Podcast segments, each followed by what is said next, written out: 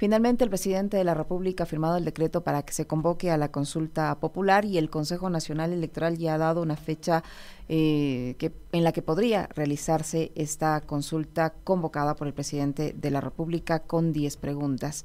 ¿Qué opinión le merece ya, ya la resolución, los pronunciamientos de la Corte Constitucional y este nuevo llamado a las urnas que tendremos los ecuatorianos en el mes de abril? Si le enciende su micrófono, por favor.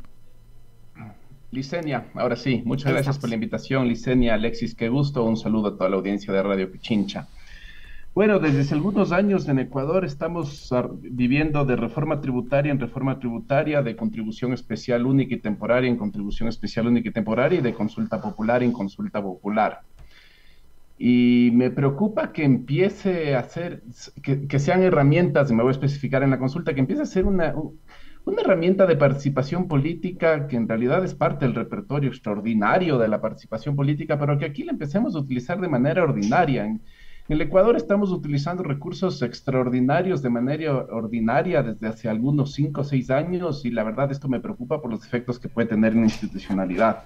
Estoy pensando en los estados de excepción, estoy pensando en los temas tributarios, estoy pensando ahora en la, en la consulta popular, porque a fin de cuentas, sin ir todavía al detalle de las preguntas, lo que nos quiere decir que el sistema político requiera constantemente este recurso a la consulta popular, a los referéndums, es que existe una incapacidad de hacer política por las vías ordinarias o por las vías tradicionales y que no logramos solucionar nuestro problema de la crisis de representación a través de las formas de las instituciones, de los mecanismos ordinarios que tenemos para provocar procesos de deliberación, de consenso, de formación de opiniones, de, toma de decisiones generales y vinculantes para la sociedad.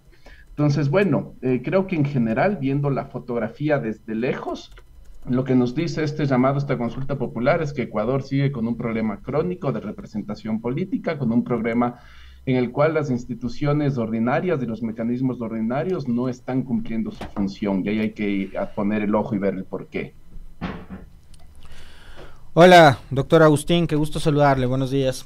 Em, yo quería eh, preguntarle y saber un poco también cuál es la percepción que le deja a usted eh, el resultado de, mm, primero de la, de la, de la aprobación de este paquete de, de, impuestos la semana pasada, porque no es solo el incremento del IVA, sino son otros adicionales, digamos en buena hora que no fue solo el incremento del IVA que hubiese golpeado a un segmento particular de la población, sino que vino acompañado de este tema del ISD, el patrimonio, las ganancias extraordinarias de la banca, etcétera, ¿no? Que hace que, este asunto se vuelva por lo menos algo equitativo. Eh, pero resulta que en las elecciones últimas, excepcionales como la anterior, también pasó con las decisiones del gobierno de Lazo. Pero en esta última elección, que fue una elección excepcional, ganó un proyecto político, sea cual sea, exista o no exista, pero ganó un proyecto político que se llama Daniel Novoa y ADN y lo que él represente. Ganó él. Y finalmente, quien se sale con la suya ahora, como cuando se salió con la suya en noviembre del 2021, fue Lazo, ganó su proyecto político, etcétera. Y en la Asamblea no hay una bancada que por sí misma tenga la cantidad de votos necesarias como para impedir que este proyecto político imponga sus tesis, por ejemplo, en materia económica. Y terminamos, yo creo que a ratos, eh, creo que hay que ser en, la medida de lo posible justos, pero hemos terminado siendo, y me, incluyo también, injustos con determinada bancada que representa el progresismo, que es la de la Revolución Ciudadana, como que tratando de responsabilizarles a ellos de lo que sucedió en 21 y de lo que sucede ahora también, cuando yo me pregunto, con 50 votos, ¿qué haces si necesitas 92 para ratificarte en un texto? Eh, y finalmente, insisto una vez más, el que ganó fue Novoa. Y quien se sale hoy con la suya es el presidente.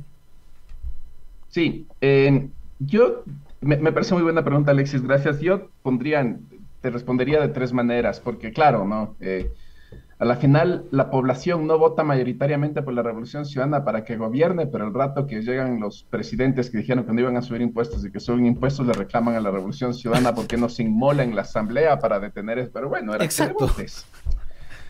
Eh, pero bueno, eh, además que el proceso de formación de la ley económica urgente es perverso, porque, y aquí con esto me meto al primer punto, y, esta es la parte que creo que se le podría criticar un poco a la Revolución Ciudadana, y es que sí creo que pudieron haber comunicado mejor su participación en, la ley, en las leyes económicas urgentes que ha sacado el presidente Novoa. Y lo digo porque si es que esos proyectos de ley salían como llegaron inicialmente a la Asamblea, eran un desastre, eran un desastre.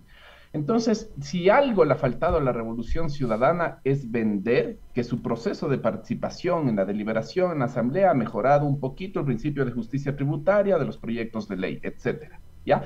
Creo que si es que algo se le puede achacar o criticar o se le debe señalar a la revolución ciudadana es de eso. Porque la otra es, la revolución ciudadana se pone en un comportamiento no cooperativo, con todas las retaliaciones que eso significa después, porque no nos podemos hacer los que no sabemos cómo funciona la política en este país. Va a haber retaliaciones después, retaliaciones de índole judicial, retaliaciones en otras esferas del Estado que ya han hecho de la Revolución Ciudadana el blanco de sus intervenciones extrapolíticas.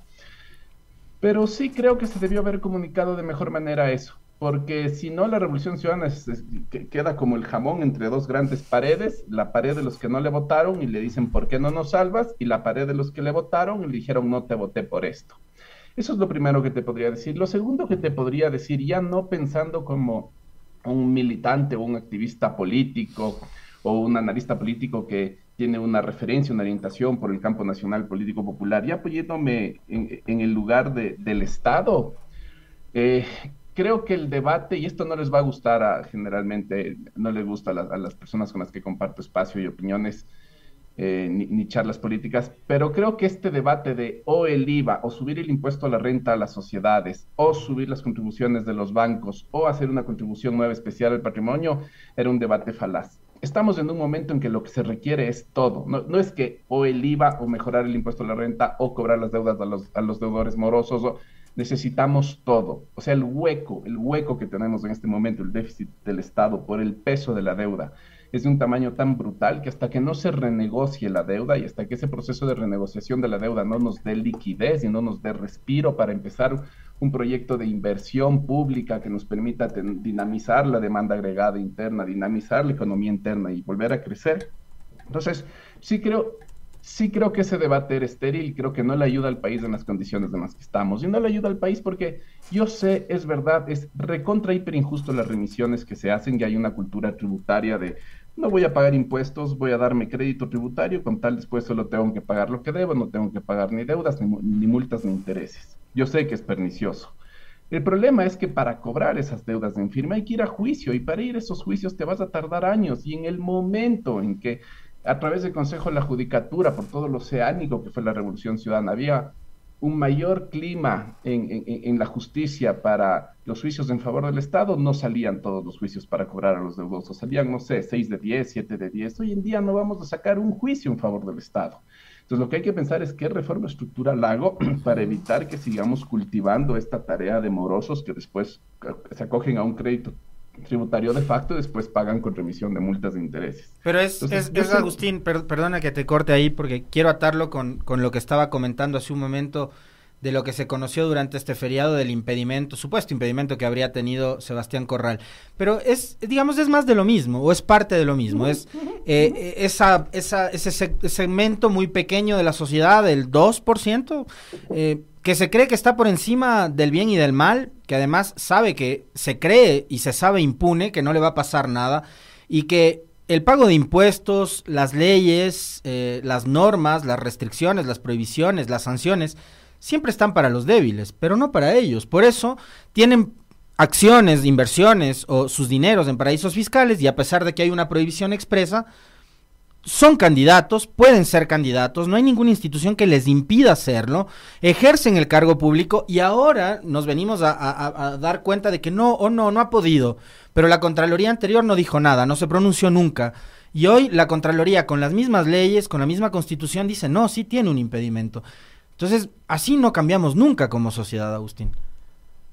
No, no vamos a cambiar nunca, pero porque y, esto es, por esto a mí me molesta de una forma y a veces me provoca malestar visceral el anticorreísmo, porque en el, en el corazón del anticorreísmo lo que hay es un proyecto político en el cual las élites le están diciendo al país, no vamos a volver a tolerar una experiencia política en la que perdamos el gobierno, el control, la rectoría de las instituciones del Estado. Y los privilegios.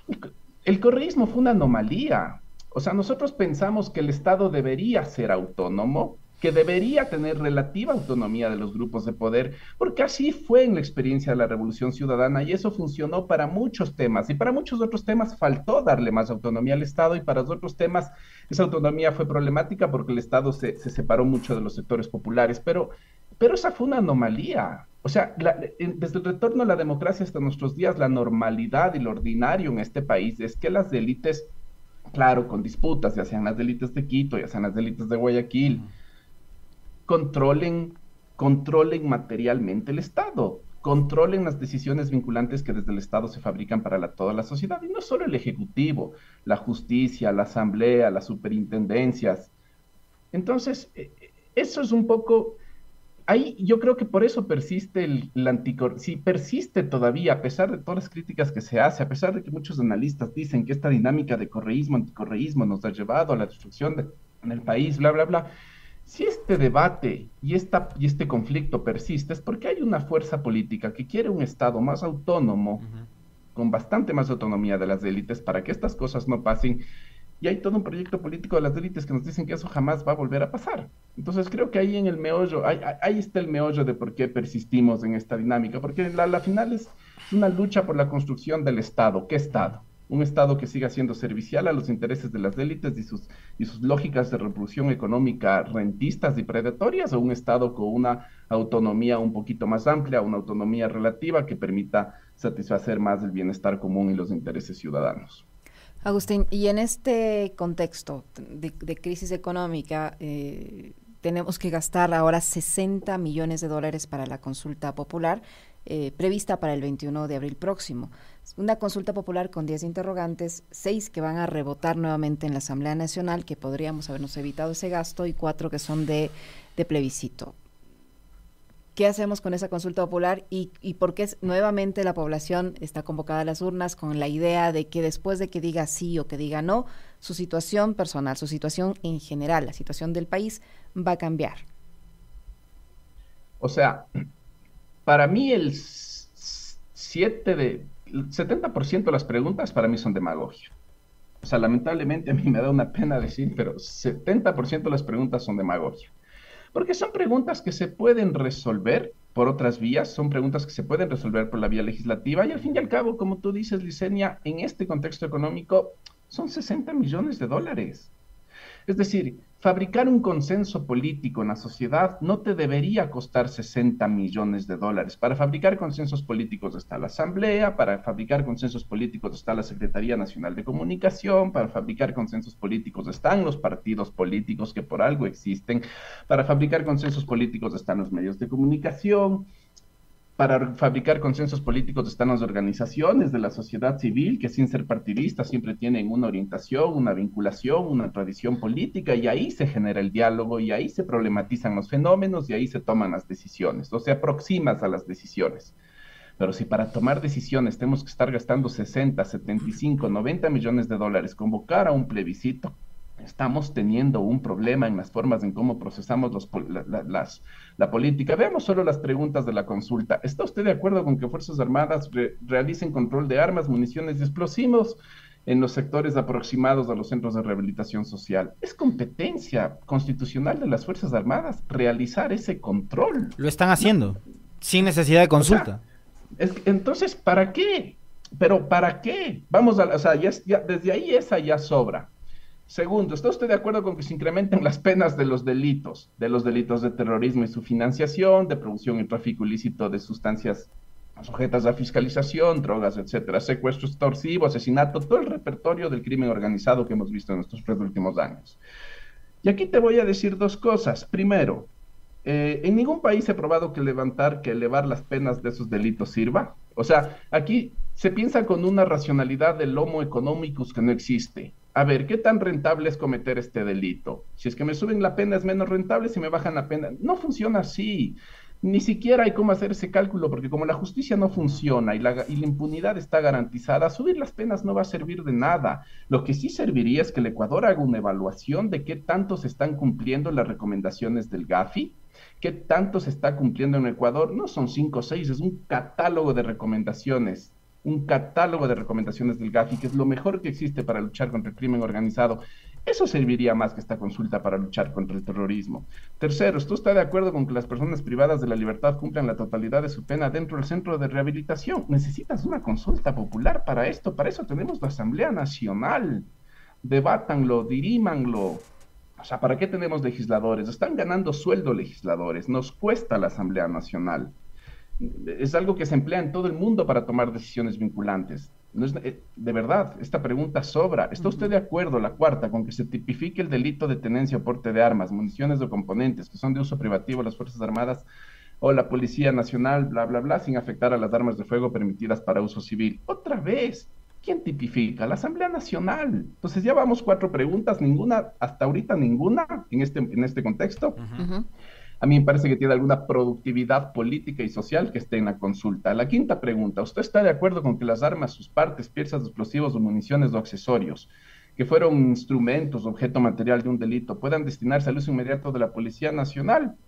Otra vez, esta es una reforma en la Asamblea Nacional, es que no entiendo. Y la sexta, ¿está usted de acuerdo con que el Estado proceda a ser el titular de los bienes de origen ilícito o injustificado, simplificando el procedimiento de la ley orgánica de extinción de dominio? Otra vez. Hasta ahorita vamos 6 de 10, 6 preguntas de 10 en las que un par fueron innecesarias y otras cuatro se podían resolver en la Asamblea Nacional. Y después tenemos preguntas del referéndum, donde aquí cambia un poco mi, mi postura. ¿Está usted de acuerdo con permitir la extradición de ecuatorianos? Es otra vez el, el, el, refrito de la pregunta de Guillermo Lazo, pero bueno, este entiendo que se vaya a plebiscito. O sea, si queremos dejar, este entiendo que se vaya a plebiscito, aunque sería un, va a ser un experimento muy interesante que se le haya negado a Guillermo Lazo y si es que el resultado ahora es positivo, porque lo que va a decir y lo que va a dejar muy en claro es que en los referéndums, en las consultas populares, se está votando por todo menos aquello que por el texto en la pregunta. Las consultas vienen a ser una vez más este una suerte de mm, plebiscito de popularidad del presidente de turno. Total, total.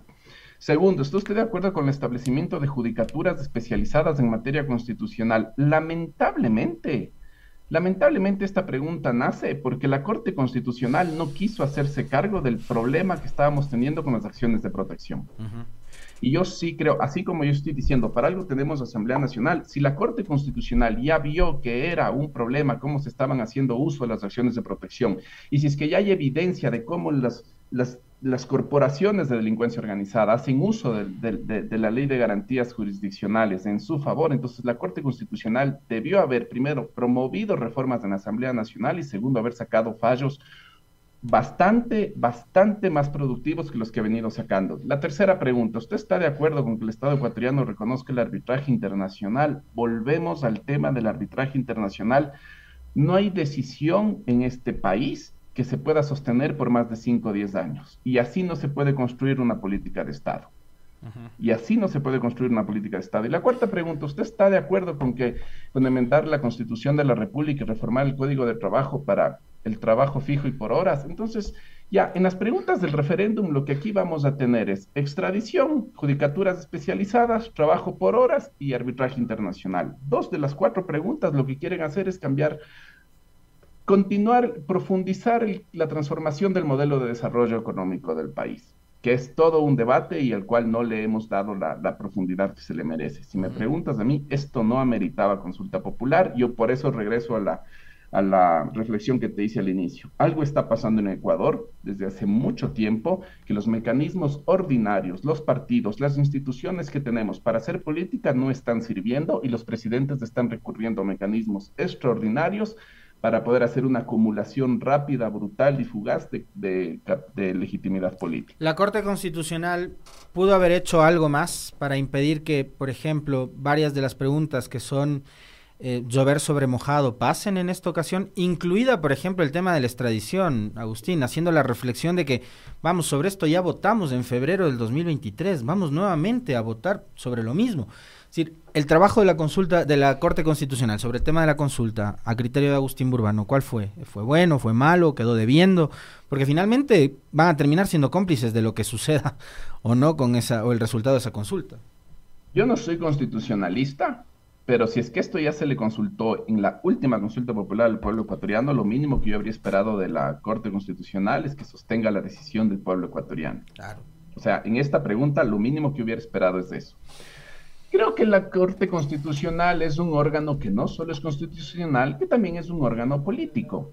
Creo que el, momento, por ejemplo, en que la Corte Constitucional apoyó justamente la constitucionalidad del acuerdo, con, de, la serie de acuerdos con Estados Unidos, y sobre todo tomó la decisión de que dichos acuerdos no tenían que ser ratificados ni tenían que ser procesados en la Asamblea Nacional, estaba actuando políticamente, porque justamente tomó además esa decisión en medio de una semana en la que se dicta estado de excepción, que teníamos el país conmocionado, que había atentados por todos lados, que hubo toma de renes muy significativas en muchas de las cárceles del país, más de 200 servidores policiales y servidores del SNAI tomados, eh, secuestrados. Entonces, también creo que el contexto en el cual la Corte decidió y falló y tomó esa decisión, fue un contexto que la presionó políticamente. Pero yo sí hago una reflexión muy supina y muy básica y muy ordinaria. Pero si es que es la Asamblea Nacional la que tiene la potestad de legislar la ley, y si es que un acuerdo está concediendo excepciones a la aplicación de esa ley, quien tiene que autorizar esa excepcionalidad de la ley es la Asamblea Nacional. Para mí no había más vueltas que darse. O sea, si están pidiendo que cualquier servidor estadounidense en este momento que venga al marco de ese acuerdo tenga eh, las inmunidades diplomáticas del cuerpo diplomático, y eso implica excepcionalidades en un montón de materias legales, eso tenía que pasar por el ente que tiene el monopolio de las decisiones legales de este país, que es la Asamblea, punto. Entonces, lo que te diría es que la Corte Constitucional, no nos olvidemos, no solo es una corte técnica experta de personas constitucionales, es una corte política. Y el contexto en el cual tomaron esa decisión debió haber influenciado muchísimo en los resultados de su votación. Correcto. Eh, Agustín, este año, este año que va a tener una consulta popular, que entiendo además, eh, corríjanme, yo he pasado desconectado estos días eh, de, la coyuntura y de las redes sociales, muy desconectado, pero entiendo que se va a llevar en abril. 21. 21 de abril, ya, ahí está la fecha. Domingo 21. Domingo 21 de abril. Este año, 2024, va a haber consulta popular. Eh, este año eh, ha significado o significará, digamos, como eh, el, el, de arranque de, de, este gobierno de transición que durará meses, pero de un presidente que aspira a una reelección y va a ser un año preelectoral en donde todos, incluido Novoa, por supuesto, y los demás partidos políticos, ya empiezan a calentar motores para lo que será la elección del próximo febrero. También ya hay fecha para la próxima elección presidencial. Esto es increíble. Novoa todavía ni siquiera termina de posesionar a todos sus funcionarios. ¿ah? Todavía no termina de posesionar a todos sus funcionarios de gobierno, pero ya estamos hablando de la próxima elección presidencial. Así es del Ecuador. Y de paso de la consulta que estamos conversando ahora con Agustín. Es un año preelectoral. Em, no le voy a pedir a Agustín, obviamente, que haga de pitonizo ni, de, ni, ni que nos lea eh, el futuro político, pero eh, ¿qué va a pasar con la izquierda, qué va a pasar con la política de este país um, en este año preelectoral, por cómo están las cosas, por cómo le está yendo además a Novoa muy bien, coyunturalmente, porque entiendo que esto es temporal, además, no, yo no voy a, pensar que Novoa va a terminar el gobierno, ya sea el próximo año o en 2029 o si se reelige o no se reelige, cuando sea que termine su gobierno con, con el 90% de popularidad. Entiendo que esto es temporal, pero, pero es una realidad que tenemos un presidente que le están saliendo las cosas bien, em, tenemos un presidente que goza de una popularidad interesante, que eso puede terminar siendo coyuntural, sí, pero también tenemos una izquierda que no termina de, aliarse, que no termina de encontrar puntos de coincidencia, que no termina tampoco de definir una estrategia, porque si a mí me preguntan, y yo voy a ser muy sincero, eh, de parte de la Revolución Ciudadana. Veo unos intentos desde lo local muy importantes y potentes de tratar de distinguirse, o sea, lo que pasa en Quito, lo que pasa en Pichincha con Pavel, con Pavón, lo que pasa en Azuay con Lloret, lo que puede pasar o estará pasando con Aquiles, con Marcel en Guayas, etcétera, y en algunos otros eh, puntos del país tratando de distinguirse, volteo a ver y no encuentro coincidencia con lo que hace la bancada o con lo que hace su máximo líder. Es mi opinión. Capaz y no están de acuerdo conmigo, pero no veo una estrategia clara, definida de hacia dónde quieren ir o hacia dónde van. A ver, eh, rapidísimo sobre Daniel Novoa primero, después sobre la Revolución Ciudadana y las izquierdas. Sobre Daniel Novoa, sí, yo creo que dentro de todo ha demostrado inteligencia. Yo creo que habría que hacer una entrevista totalmente distinta para hablar sobre el decreto del estado de excepción, el proceso de militarización, ver sus aciertos, porque esto satisface a gran parte de la población y ver en dónde también se pueden hacer críticas o, o reintroducir observaciones críticas constructivas que hagan que la próxima vez que lleguemos a un estado de excepción, el proceso de militarización sea mejor que este, porque eso sí, hay muchísimo para mejorar, hay muchísimo para mejorar. Pero sí, efectivamente es un golpe de efecto. Eh, no sé sinceramente si es que el estado de excepción y la militarización que le ha dado tan buena imagen se está gestionando desde capacidades civiles políticas locales, eso lo quiero dejar muy en claro, eso lo quiero dejar muy en claro, yo sí tengo mis dudas de que eso se está manejando a nivel político acá pero en todo caso le está funcionando y él se ha sabido mover inteligentemente en un mar de decisiones en las cuales él no controla el 100% el escenario y eso también nos podríamos explayar en otro momento. Sobre la revolución ciudadana, sobre cómo están las izquierdas, yo creo que están en el momento menos feliz de los últimos siete años. Eh, yo leo también lo que tú dices, yo sí veo un desfase entre los gobiernos locales de la Revolución Ciudadana. A la descripción que hiciste, lo único que añadiría es que el proceso de Paola Pavón empezó antes de, que haya toda una emergencia mucho más masiva de gobiernos locales del RC. Empezó antes y con un contexto mucho más adverso a nivel nacional, lo cual le hace mucho más loable. el problema es ahí, ¿qué pasa con esa carrera? Porque tú haces un gobierno satisfactorio a nivel local y luego lo que se esperaría es que pases al plano nacional y de momento no se ve en la revolución ciudadana que ese camino y esa puerta esté abierta. Pero lo lógico sería que si tú vienes de hacer un gobierno seccional eh, que ganó, que construyó legitimidad, que construyó identidad política, que construyó apoyo popular, lo siguiente es que desde el paso a eh, a liderar un proceso a nivel nacional. Entonces, lo primero que veo en la Revolución Ciudadana es que ese paso de lo local a lo nacional se encuentra todavía obturado. Eso, eso es lo que yo veo desde afuera. Pero lo segundo que te voy a decir es que en la Revolución Ciudadana, lamentablemente, creo que lo que se está definiendo como estrategia nacional no es una estrategia que sirve ni para que los gobiernos locales acumulen políticamente y no está sirviendo ni siquiera a los intereses propios de las personas que están siendo perseguidas por el offer, ¿ya? Yo creo que en algún momento la Revolución Ciudadana se tomó una decisión que hay que revisar, hay que apoyar y priorizar el proceso de acumulación política para que una vez que ganes las elecciones puedas construir las condiciones para revisar los casos de persecución política judicial y está invertida esa ecuación. Aquí se está pensando que hay que solucionar a cualquier costo, a cualquier precio de cualquier manera y juntándote con cualquier persona los procesos del offer, para que después de eso va a destrabar el proceso de acumulación política. Y me parece que ahí estamos poniendo los caballos eh, por detrás de las carretas. Y creo que eso sí es lo que está, entonces eso está condenando a que la izquierda en este momento no logre tener un proceso de acumulación más amplio. Del lado de la CONAIE no veo que las perspectivas sean mejores en este momento. Además, eh, Leonidas Diza denunció que están intentando partir al movimiento indígena con el nombramiento de Guatemala como funcionario del gobierno de Novoa. Y a ese escenario yo le quisiera sumar eh, en el tema de las izquierdas, Agustín, la precandidatura de Carlos Rabascal. Exactamente, Licenia. Eh, ahí, hay, hay, dos temas. Primero, eso siempre pasa, el movimiento indígena, como cualquier otra organización política, es un movimiento que siempre está tensionado o por el mercado o por el Estado, y la incorporación de Guatemala en el Estado tensiona al movimiento indígena, es la historia de toda la vida. Eh, pero hay que pensar en algo que también es preciso y necesario reconocer. Leonidas Diza fue uno de los principales actores de la movilización de, de octubre del 2019, de junio del 2022 y la forma en cómo se llevaron los procesos de diálogo, la perversidad con la que los ejecutivos de turno también plantearon las mesas de negociación, hicieron que a la postre no se consiga mucho de esos procesos de diálogo.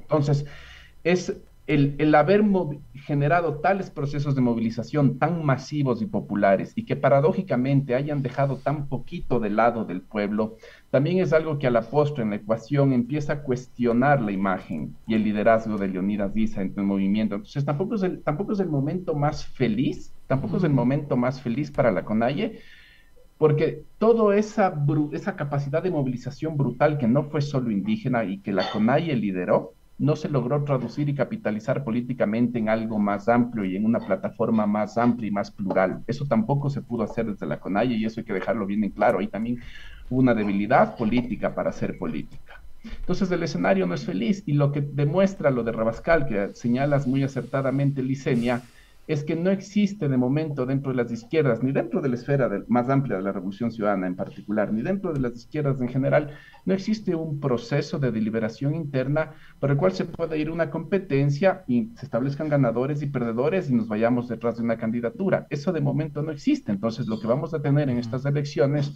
yo no creo que va a ser un Carlos Rabascal, yo creo que vamos a tener unas dos o tres situaciones análogas a las de Carlos Rabascal, en las que personas van a empezar a salir por su, por su propia tendencia y por su propio proyecto. Entonces, la verdad no es el mejor momento para las izquierdas. Creo que hay que, literalmente, yo creo que hay que, hay que pensar y cultivar estratégicamente para el 2029. Si me preguntas a mí, yo creo que la elección que se viene el 2025 tiene un contexto demasiado adverso y tendría que ocurrir algo realmente milagroso para que alguien distinto a Daniel Novoa gane. Increíble. Es increíble eso. Yo eh, la verdad es que coincido totalmente con lo que dice Agustín. Pueden, a, uno pueden catalogarle de pesimista y demás, pero creo que el escenario es tal cual el que acaba de, graficar, de graficar Agustín. Ahora, este, este asunto em, podría resolverse, Agustín, si es que hay, con más fuerza que antes, ah, presiones desde eh, diferentes organizaciones, desde la propia sociedad, eh, haciendo un llamado a las izquierdas para que vayan a un proceso, por ejemplo, de elecciones primarias. Alguna vez se intentó, suena muy, muy utópico, muy romántico, en nuestro modelo, eh, además político y democrático, donde suele pasar esto en todas las organizaciones políticas, que es el líder o el dueño del partido el que decide quién es candidato. O sea, en Creo va a decir Lazo quién es el candidato. En el Partido Social Cristiano decidirá Nebot quién es el candidato. En la RC todos sabemos. Eh, decirle a la izquierda, señores, siéntense porque finalmente está en juego eh, que el neoliberalismo nos dé con todo de aquí hasta el 2029, como dice Agustín Burbano, o nos sentamos y deponemos cada uno nuestras ambiciones, legítimas por cierto, nuestros intereses y buscamos una candidatura de consenso a través de un proceso abierto de elecciones primarias para poner un candidato de izquierda que pueda disputar la presidencia a Novoa o al que sea. A mí me encantaría que en algún momento lleguemos a eso. Eh, no existen de momento las condiciones y creo que lo mejor que podríamos aspirar es que este proceso que estás muy bien eh, describiendo ocurra por lo menos al interior de las identidades políticas más importantes.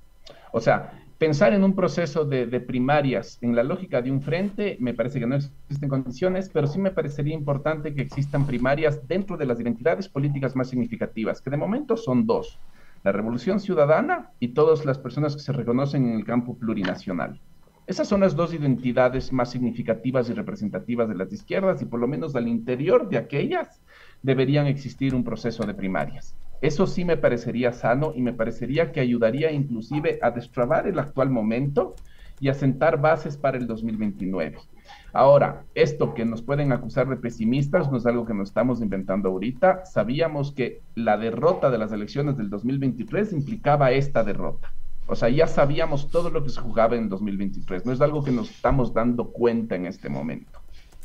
Eh, lo último que te diría es que el mejor momento que tuvo Ecuador para tomar esta decisión de si es que nos vamos a un modelo de de frente amplio fue la coyuntura 2012, 2013, 2014, 2011 quizás. Ahí hubo un debate interno muy fuerte dentro de Alianza País, muy fuerte, sobre si nos íbamos por un modelo de partido político más cercano a partido político único o si nos íbamos a una lógica de un movimiento de movimientos, que era una lógica más tipo el Frente Amplio.